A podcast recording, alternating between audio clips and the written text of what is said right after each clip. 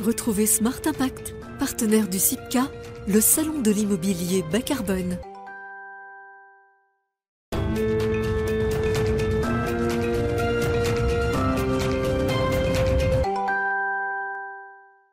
Bonjour, bonjour à toutes et à tous. Euh, bienvenue euh, ici au CIPCA. C'est une émission euh, spéciale de Smart Impact que je vous propose depuis ce salon de l'immobilier bas carbone au Grand Palais éphémère à Paris. C'est la deuxième édition. Pendant 30 minutes, on vous emmène à la découverte de celles et ceux qui innovent pour rendre le bâtiment plus durable. Avec mes invités, on va détailler les enjeux de ce salon, découvrir les solutions. Il y en a beaucoup, ces solutions qui existent déjà et voir comment rendre nos villes à la fois frugales et désirables. Bienvenue au CIPCA.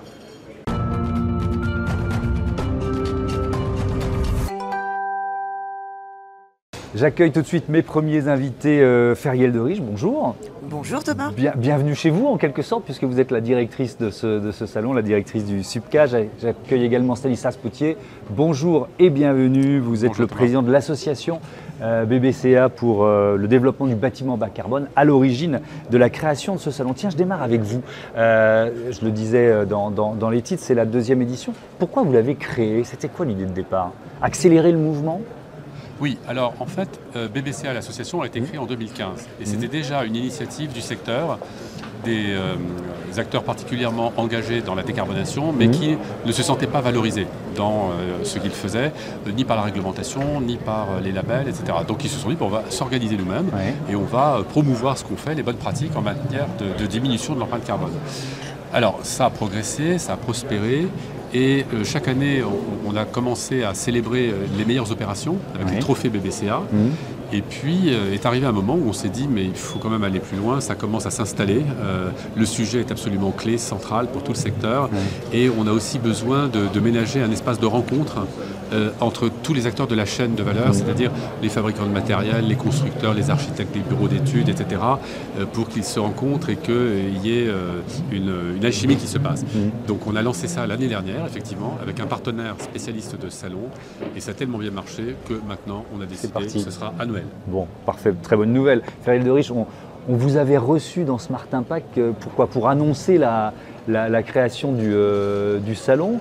Euh, il a bien grandi. Présentez-nous Posez-nous le décor en quelque sorte de cette euh, deuxième édition. Il a bien grandi et c'est vrai que vous étiez à nos côtés dès l'annonce du lancement mhm. du CIPCA. vous posez le décor, et eh bien 150 exposants, il grandit en effet. Mhm. On a plus d'exposants que l'an dernier, beaucoup plus de solutions, des territoires aussi, des élus, des investisseurs, toute la chaîne de l'immobilier, de la construction, mhm. de la co-construction de la ville et du territoire décarboné est vraiment bien représenté euh, cette année sur le salon, ce qui montre que tous les acteurs avancent mm. vraiment ensemble. Est-ce que vous voulez, j'allais dire sélectionner le mot, le mot est peut-être un peu fort, c'est sélectionner, mais euh, c'est un engagement que le fait de, participer à un salon comme celui-là Alors, c'est un véritable engagement de mm. participer à un salon comme celui-là. On y candidate. Euh, et quand on y candidate, c'est qu'on prend bien conscience du fait qu'on est un acteur euh, vraiment déjà dans l'engagement, en effet. Avec des solutions concrètes. Avec des solutions concrètes, qu'il s'agisse, en effet, si on prend euh, à l'échelle d'une solution technique, d'une mhm. solution énergétique ou autre, c'est qu'elle a déjà fait ses preuves concrètement, qu'on la présente ici au travers d'une réalisation bas carbone. Quand on est promoteur ou constructeur, on vient présenter une réalisation à mhm. l'échelle d'un bâtiment, euh, d'un écoquartier aussi qu'on a créé, et on, passe euh, un comité de sélection. Euh, c'est ce qui fait le succès du CIPCA, c'est qu'on n'a pas de greenwashing ici. On, a, voilà, on vérifie vraiment tous les dossiers, tous ces acteurs, leur engagement concret. Avec une volonté cette année de, de, partager les solutions avec vos partenaires européens, c'est un peu l'idée ou la thématique, si j'ose dire Oui, si vous le dites, c'est que vous l'avez peut-être déjà remarqué sur, sur le salon. On a d'ailleurs juste en face de votre plateau des solutions euh, américaines euh, qui sont ici présentes, qui sont déjà assez développées en France. On a des solutions suisses, euh, belges, et on a une forte volonté aussi sur les années prochaines, en tout cas sur les prochaines éditions, d'avoir une représentation de solutions vraiment mondiales qui souhaitent accompagner les acteurs français dans cette transition et cette transformation. Stanislas Potier, ça représente quoi? 10% du, secteur du bâtiment, le bâtiment durable aujourd'hui? Je n'en ai aucune idée. Euh, Pourquoi C'est intéressant ça, parce que c'est difficile de, l'évaluer. Non, parce que je pense que c'est difficile de. Euh, il y a des acteurs majeurs qui sont engagés sur une partie de, leur production. Euh, certains ont pris des engagements chiffrés d'ailleurs. Hein. Par exemple, Dexity s'est engagé au moins 20%, etc. bas carbone. D'autres sont 100% bas carbone. Vous en avez ici bien sûr, hein, WO2, UDA, etc. Et donc vous avez des fabricants de matériel aussi spécialisés. Vous avez des fabricants de matériel extrêmement euh, œcuménique qui mm. fabrique tout un tas de, produits. Donc euh, c'est difficile d'avoir un, euh, chiffre comme ça moyen. Je, voudrais insister sur le point quand même que vous venez d'évoquer sur la sélection, parce que c'est très rare dans un salon professionnel. Et le résultat, c'est que quand on est ici, on se sent bien. C'est-à-dire que le voisin euh, il n'y a pas de greenwashing, c'est une vraie solution, mm. euh, et on le sent dans l'atmosphère du salon. Il y a beaucoup de partenariats qui sont conclus sur le salon, et l'international, vous aurez là, euh, alors je me souviens plus si c'est aujourd'hui, demain, il y en a eu un peu hier, vous avez des architectes du monde entier, vous avez une ville suédoise qui présente ce qu'elle fait, qui est absolument remarquable, qui est clairement identifiée comme ayant une politique de décarbonation tous azimuts sur ce qu'elle fait, mm. et la Commission européenne, nous on lance BBCA, une initiative européenne qui permet aux acteurs qui sont actifs sur différents marché immobilier euh, de l'Europe d'avoir un référentiel un peu tout terrain qui marche partout. Donc il y a une vraie expansion euh, à l'international et à l'Europe. Parce que vous aviez lancé un, label, je crois que c'était en 2016, premier label de, mesure de l'empreinte euh, carbone d'un bâtiment. C'est intéressant parce que sur tout son cycle de vie, oui. Euh, l'idée, c'est de le faire grandir, ce label aussi On est monomaniaque. Donc, on regarde une seule chose, c'est le carbone. On ne dit pas que c'est pas important de regarder la biodiversité. Bien sûr. On en parlera d'ailleurs ce soir mm. euh, avec des partenaires. Mais euh, on, trouvait que c'était important de mesurer très bien le carbone, qui est absolument un enjeu central, mmh. lutte contre le changement climatique, et de le mesurer de façon totale pour le coup. Donc sur l'ensemble du cycle de vie du bâtiment, mmh. depuis les matériaux de construction, euh, construction, euh, exploitation, rénovation lourde, fin de vie.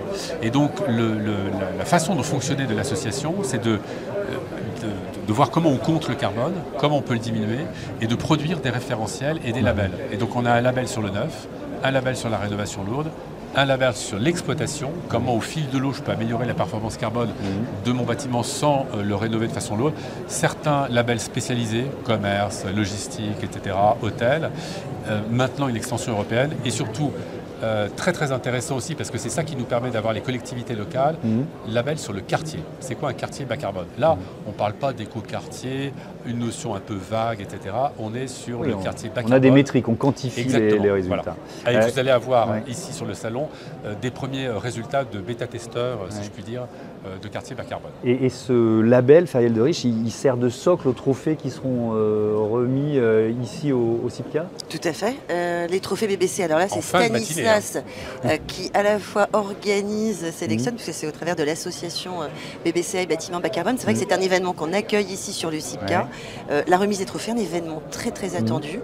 Est-ce que c'est forcément un salon de l'innovation quand on, quand on est un salon bas carbone? C'est-à-dire que c'est ce qui est principalement mis en avant? On, ne se veut pas être un, salon, un salon de l'innovation, mais il y a forcément des innovations. Quand on dit euh, mmh. innovation, euh, c'est nouveau, c'est découvrir. Mmh. L'idée de ce salon, euh, même si Stanislas vous en a donné la genèse tout à l'heure, c'est d'accompagner aussi, certes on sélectionne hein, les acteurs qui sont présents sur le salon, mais c'est aussi d'accompagner celles et ceux qui sont dans cette transition et qui ont besoin de solutions. Mmh. En ce sens, ils vont trouver de nouvelles choses, des innovations. Pour eux, c'est nouveau. Euh, voilà, ils vont pouvoir intégrer ces solutions à leur démarche et à leur réflexion. On n'est pas euh, on n'est pas à l'énième salon de la French Tech, euh, donc il y a de l'innovation, comme vient de le dire euh, Feriel. Il y a parfois aussi de la low-tech, hein. on redécouvre des matériaux, des façons de faire qui peuvent mhm. être parfois antiques. en revanche, là où c'est nouveau, c'est qu'on s'inscrit dans, une véritable révolution industrielle. Hein. il faut quand même changer la façon de produire, les produits, la façon d'habiter, de, travailler mhm. dans un, lieu, donc les habitudes de consommation. Et tout ça, un, ce sont des changements fondamentaux pour les business models mhm. de nos exposants. Donc on est à la fois sur vraiment quelque chose de, très neuf, mais pas forcément de la new tech. Oui, bien, bien compris. Avec euh, ce, ces, chiffres, le secrétaire général à la programmation écologique qui affiche euh, pour votre secteur des, objectifs hyper ambitieux, émissions de gaz à effet de serre du bâtiment ramenées de 64 millions de tonnes de CO2 en 2022 à 30 millions de tonnes en 2030. Est-ce que c'est tenable ce C'est for- formidable. Il n'y a pas puisque choix, quoi. BBCA euh, se, se donne pour objectif de diminuer par deux, le plus vite possible, Ouais. l'empreinte carbone euh, des bâtiments. Donc voilà, on y est. Mm. Après, Mais pour euh, tenir ce défi, les, les- les leviers les plus importants à activer pour vous, c'est quoi? C'est la, la, la formation C'est il y, a des- il y a des enjeux de formation, absolument. Euh, parce que utiliser des nouveaux matériaux qu'on n'avait pas c'est il faut former les gens pour ça. Euh, il y a un enjeu de structuration de la chaîne de valeur hein, et, et d'approvisionnement. Aujourd'hui, vous avez des tensions sur les prix, parfois, où on dit, ce qui est, ce qui est vrai, Mm. que euh, les matériaux biosourcés, notamment, peuvent être un peu plus chers que les matériaux classiques. Mm. Mais ça, c'est parce que la filière amont, c'est pas encore suffisamment organisée pour produire en quantité. Euh, et en même temps, c'est intéressant parce que ça vous montre que l'économique euh, va vite et qu'en aval, il y a une vraie demande euh, et l'amont doit se, se mobiliser pour fournir cette demande. Donc, il y a vraiment des enjeux, effectivement, de, formation et de généralisation, d'industrialisation des, des process. un dernier mot. Là, je vais aller me balader dans le. Je n'ai pas encore eu le temps dans les, dans, dans, dans les allées. Je vais être surpris. Vous allez être surpris, oui, je pense, parce que vraiment toute la chaîne immobilière est représentée. On a, Ouais. voilà, à toute échelle, à toute dimension, euh, même au niveau des promoteurs immobiliers, Mhm. vous allez euh, euh, découvrir, oui, multitude de solutions, des territoires également très engagés. Euh, je vous invite à aller découvrir surtout les matériaux. Comme disait Stanislas tout à l'heure, on en revient euh, aussi beaucoup à d'anciennes méthodes et d'anciens matériaux. Euh, voilà, et, et- et puis pour la formation, je voulais aussi rajouter ce point. La formation est importante. On ouvre les portes à la formation vendredi après-midi. Euh, voilà, pour aux grandes écoles, on a une trentaine d'écoles partenaires. On met en avant aussi ce savoir-faire qui est celui du compagnonnage. Euh, on fêtera les 60 ans des compagnons du Mine-Orange demain matin. Euh, voilà, eux-mêmes qui euh, essaient d'attirer aujourd'hui vers ces métiers nobles. Voilà, vous allez découvrir plein de choses, mais je vous invite surtout à monter sur les salles de conférence parce qu'on a des sujets très pointus, très intéressants et vous allez apprendre beaucoup de choses. Et qui vont peut-être nourrir de futures émissions de Smart Impact. Merci Oui, beaucoup à tous les deux. Avant ça, avant d'aller me balader dans les allées du salon, j'ai d'autres invités à recevoir dans cette émission spéciale.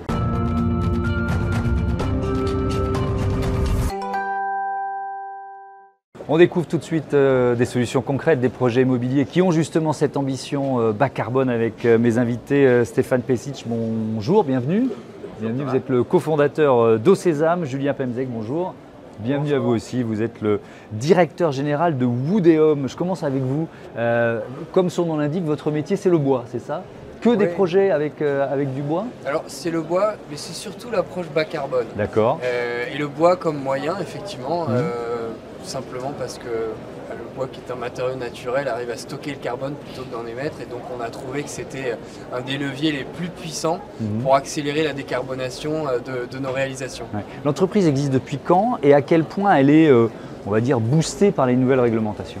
L'entreprise elle a 10 ans. Ouais. Il y a 10 ans vraiment euh, c'était le Far West sur le bas carbone, on ne savait Mhm. même pas le mesurer. Euh, donc on a d'abord appris à mesurer l'empreinte carbone, on a fait le constat terrible que l'immobilier était coupable d'un tiers des émissions de carbone Mhm. et on s'est dit là il faut agir et il y a un levier effectivement de- de- d'innovation important.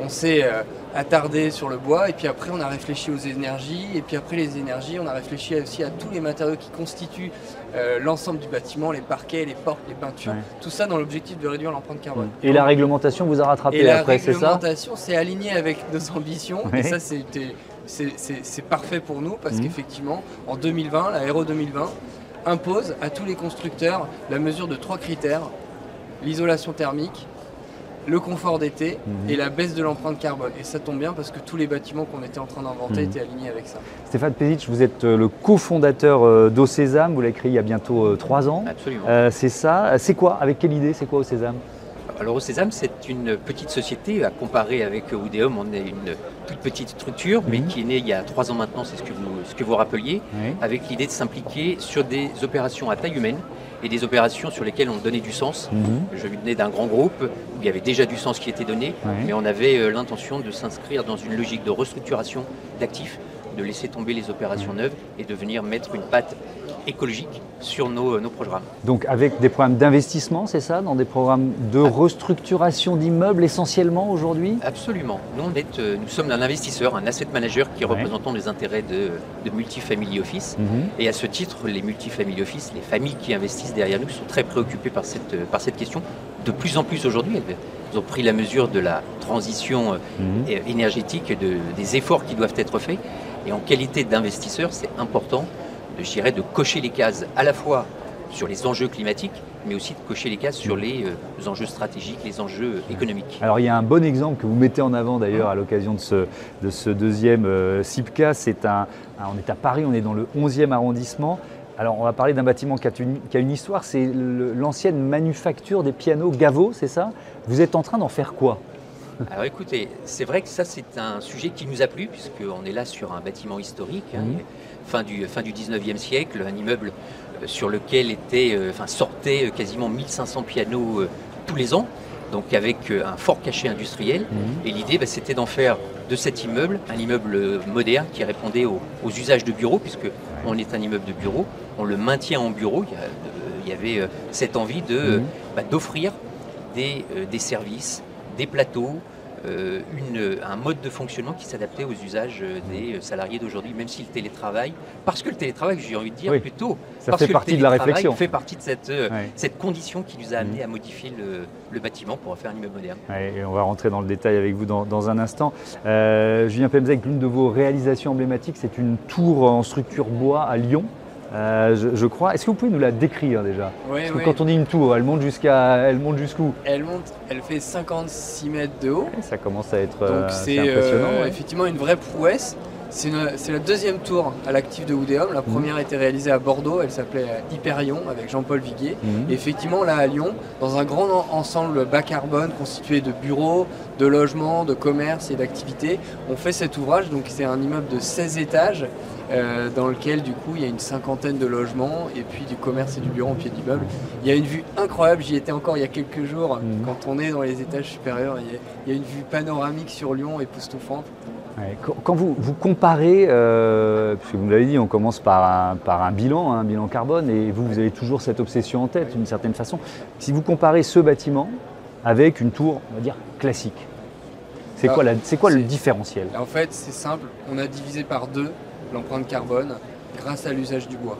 Donc cette tour, elle est constituée de béton de très bas carbone mhm. dans les sous-sols, la cage d'escalier et la cage d'ascenseur qui constituent en quelque sorte une espèce de, premier squelette, une colonne vertébrale.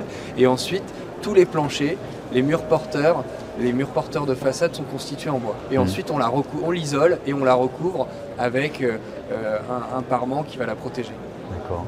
Quand on dit, tiens, petite question, parce qu'on fait comme si tout le monde le savait, mais un béton bar carbone, c'est quoi? Alors, il y a eu, il y a en ce moment beaucoup de progrès sur le, sur le béton. Le béton, il a aujourd'hui un défaut, c'est d'être assez émetteur. Il émet à peu près 350 kg de CO2 par mètre cube, à comparer avec le bois qui lui stocke 600 kg de CO2 par mètre cube. Donc ça veut dire qu'à chaque fois que vous évitez de couler un mètre cube de béton et que vous le remplacez par le bois, vous, émettez, vous évitez d'émettre une tonne de CO2. Les bétons bas carbone, en fait, ils travaillent à réduire cette empreinte carbone et ils vont tendre vers 100, 150 kg de CO2 à comparer aux 350. Donc c'est bien parce qu'on a besoin en fait que tous les matériaux fassent cette économie carbone. Euh, Stéphane Pezic, comme euh, investisseur immobilier, on l'a compris, vous, euh, vous faites des choix environnementaux pour, pour les clients que vous représentez. Par exemple, et on reste dans ce, dans ce bâtiment dans le 11e à Paris, la géothermie. Alors moi, quand, quand j'ai préparé l'émission, je me suis dit, ok, mais alors à Paris, ça doit être compliqué parce que c'est déjà un gruyère le sol parisien. Donc comment on creuse, comment on fait de la géothermie? Absolument, c'est un, véritable enjeu et c'est euh, tout l'intérêt de, pouvoir euh, inscrire la géothermie euh, au programme de son, de son projet le mhm. plus tôt possible parce que ça nécessite de faire appel à des experts, ça nécessite un forage puisque pour tous ceux qui ne le savent pas, mais la géothermie, ça consiste à venir chercher les calories qui sont produites par la Terre, où on a une température de la Terre qui est autour de 14-15 degrés. Mhm. On vient récupérer cette chaleur naturelle. Ensuite, on vient l'extraire, la, faire passer dans une pompe à chaleur mhm. pour la redistribuer ensuite dans l'ensemble du bâtiment. Et on la rejette ensuite quand on est soit en circuit fermé ou en circuit ouvert. Et on la rejette mhm. ou dans la nappe ou alors on la garde dans le, dans le bâtiment. Donc là, là, il y avait un défi technique d'une certaine façon, technologique Il y avait un défi technique, puisque vous le rappeliez, on est, au-dessus on est sur Paris, donc euh, il y a évidemment le métro, il y a évidemment toutes les formes de, canalisation, il y a les égouts, euh, donc euh, je mm. dirais que c'est aussi un peu de chance qu'on a eu de pouvoir, de pouvoir faire ce forage à quasiment 60 mètres de profondeur. À cet emplacement-là. C'est forcément plus cher quand on fait Ce, choix C'est un choix.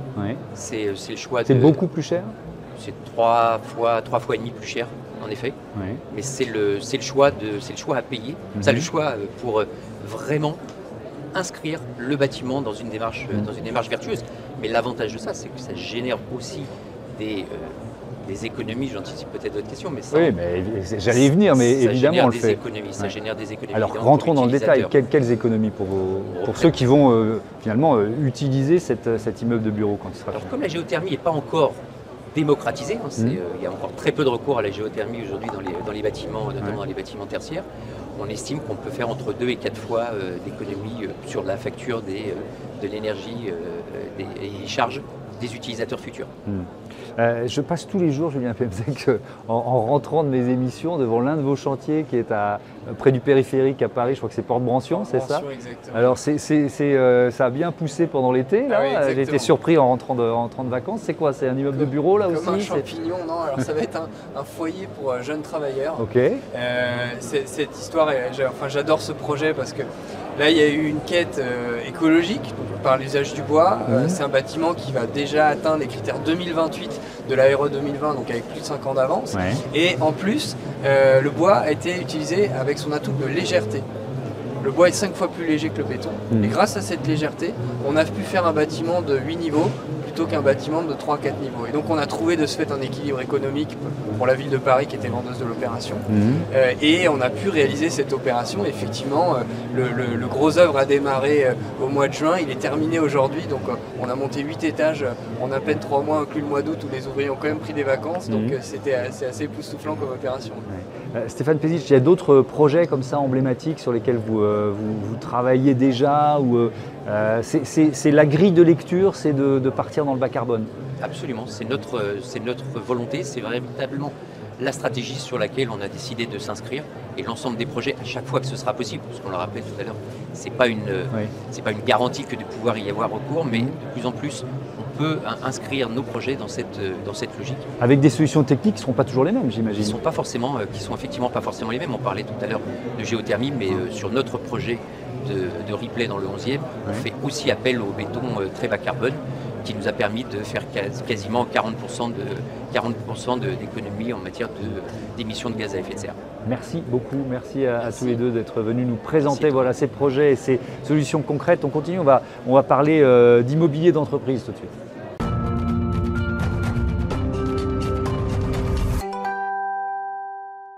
Bonjour Charlotte Dugoulet, bienvenue. Bonjour, merci beaucoup. Vous êtes euh, directrice conseil en développement chez euh, JLL, société de, conseil en immobilier d'entreprise. Je commence par une question très générale. Qu'est-ce que ça veut dire pour vous immobilier durable? Vaste sujet dont, on parle beaucoup euh, ces derniers temps. Mhm. Euh, je pense que pour moi et pour euh, tous les collaborateurs de l'équipe, l'immobilier durable, c'est tout simplement l'immobilier de, non pas de demain, mais l'immobilier d'aujourd'hui. On n'a plus d'autre choix que de rendre notre immobilier durable pour la simple et bonne raison qu'on travaille dans un secteur les plus carbonés. Oui, donc on est une grosse partie du problème, donc on est une belle partie de la solution. on peut retourner l'histoire. exactement. Donc aujourd'hui, on a à la fois, on a une grande responsabilité en tant que professionnel de l'immobilier, de pouvoir euh, s'adapter, de pouvoir euh, lutter contre le réchauffement climatique et proposer des solutions. Mhm. Et donc euh, intégrer dans chacun de nos projets des principes qui nous permettent de rendre cette construction beaucoup plus durable, en tout cas beaucoup plus vertueuse. alors on va justement détailler certains de ces principes. Je commence par la rénovation. Ça veut dire quoi? Ça veut dire que par, principe, vous privilégiez le fait de rénover un bâtiment plutôt que de détruire et le reconstruire. Quoi. Euh, Absolument. Euh, aujourd'hui, on sait que déjà, on, a, on vit dans un pays où il y a un environnement bâti assez dense. Paris mhm. est une ville extrêmement dense, je pense qu'on l'a suffisamment dit, ou en tout cas la région francilienne. Euh, ce qui veut dire que l'on doit d'abord travailler sur l'existant. On sait que 80% du bâti d'aujourd'hui sera encore là en 2050, mhm. ce qui veut dire que nous devons agir sur le stock existant avant même de penser aux, nouvelles, aux nouvelles constructions. Mhm. La loi vous y oblige aussi, le, zéro artificialisation, nette euh, pour 2050. Euh, Tout à fait. Euh, voilà, c'est un aiguillon d'une certaine façon. Tout à fait. Donc la première, le premier réflexe que l'on a quand on regarde un bâtiment aujourd'hui, c'est de se dire comment on peut retravailler l'existant. faire avec le déjà là, avec les qualités et parfois les défauts aussi intrinsèques du bâtiment. Donc je ne vais pas dire qu'on ne démolit plus du tout, puisque parfois ça se justifie pour des mhm. raisons techniques, réglementaires, mais on va essayer de retravailler au maximum cet existant pour en faire de manière assez vertueuse. On va retravailler sur les matériaux, sur la qualité des façades, mhm. sur l'usage aussi. Euh, pour le rendre euh, plus vertueux. Un point important peut-être sur démolir plutôt que reconstruire, c'est tout simplement euh, le poids carbone, tout bêtement entre guillemets, hein, mais aujourd'hui c'est sans commune mesure. On a 50%, enfin les kilos, les équivalents kilos carbone dépensés entre une rénovation et une construction neuve sont du simple au double. Donc nous avons, quoi qu'il en soit, cette responsabilité. Mais alors j'ai posé une question qui fâche. Est-ce que c'est forcément moins cher de rénover? Ou alors au contraire Non. Au contraire, mais voilà. Et au contraire, c'est plus facile de détruire, quoi. Et de non, alors euh, plus facile, en tout cas, euh, il y a moins d'aléas. C'est sûr qu'on a la chance, euh, chez JLL, on travaille, je dirais, 90 voire 95% de notre activité, c'est de la rénovation. Mhm. Et on a le petit plaisir d'avoir de belles ou moins belles surprises quand on travaille sur un projet de rénovation. néanmoins, et c'est vrai, c'est vrai qu'aujourd'hui, démolir et reconstruire, mhm. l'équation économique peut être plus pertinente. Euh, cela étant, euh, on a euh, cette, déjà on a un ensemble de bâtis qui sont assez patrimoniaux, donc ont des qualités architecturales où mmh. la question de la démolition ne se pose même pas. Et puis pour ceux qui ont peut-être moins de qualité, on doit s'interroger là c'est mmh, sur la manière de réutiliser l'existant. si on le fait intelligemment, il y a quand même des, moyens que ça mmh, ne coûte pas trop cher. alors il y, y, a un levier auquel on pense moins ou dont on parle moins, c'est l'intensité d'usage. Est-ce que vous pouvez nous rappeler ce que ça veut dire? Oui, alors euh, c'est un des principes euh, que l'on défend et auxquels on croit beaucoup. Mhm. Euh, on croit aujourd'hui, on sait que notamment dans l'immobilier tertiaire, à peu près le, bâtiment est en moyenne utilisé 60% du temps. Ça, ça doit nous faire réfléchir avant de construire tout mètre carré complémentaire, puisque si en permanence on a 40% de nos stocks immobiliers qui est vide, voire peut-être plus, ça veut dire qu'on a un levier pour ne pas artificialiser davantage. Donc euh, il faut travailler sur euh, l'intensité, euh, je dirais la meilleure utilisation possible des mètres carrés. Ça, ça se, ça se travaille quand on conçoit la rénovation? Il faut anticiper à ce Oui, alors il y, y, a deux éléments. Il y a effectivement mmh. l'acte de construire ou de rénover qui est important, puisqu'on va penser sur des sujets techniques, le capacitaire, la ventilation, les évacuations, les capacités portantes. il y a tout un tas de sujets qui doivent nous permettre d'accueillir plus de monde ou plus d'usage, avec effectivement des choses qui s'anticipent. Et puis ensuite, c'est l'usage tout simplement. Euh, qui on accueille dans le bâtiment, comment on l'exploite, comment on le fait vivre. Et aujourd'hui, on voit que chez nos clients, il y en a certains qui sont euh, dorénavant très ouverts à accueillir euh, des tiers, à ouvrir par exemple le week-end ou le soir ou sur des horaires en décalé. C'est pas toujours le cas, mais en tout cas, on pousse pour que ça puisse l'être. Un dernier mot, il nous reste vraiment moins d'une minute sur le, le réemploi, parce que là aussi, c'est quand même une espèce de révolution culturelle dans le secteur du bâtiment. Oui, alors euh, vous avez raison. C'est vrai qu'on voit une accélération euh, du réemploi, je dirais tous les re.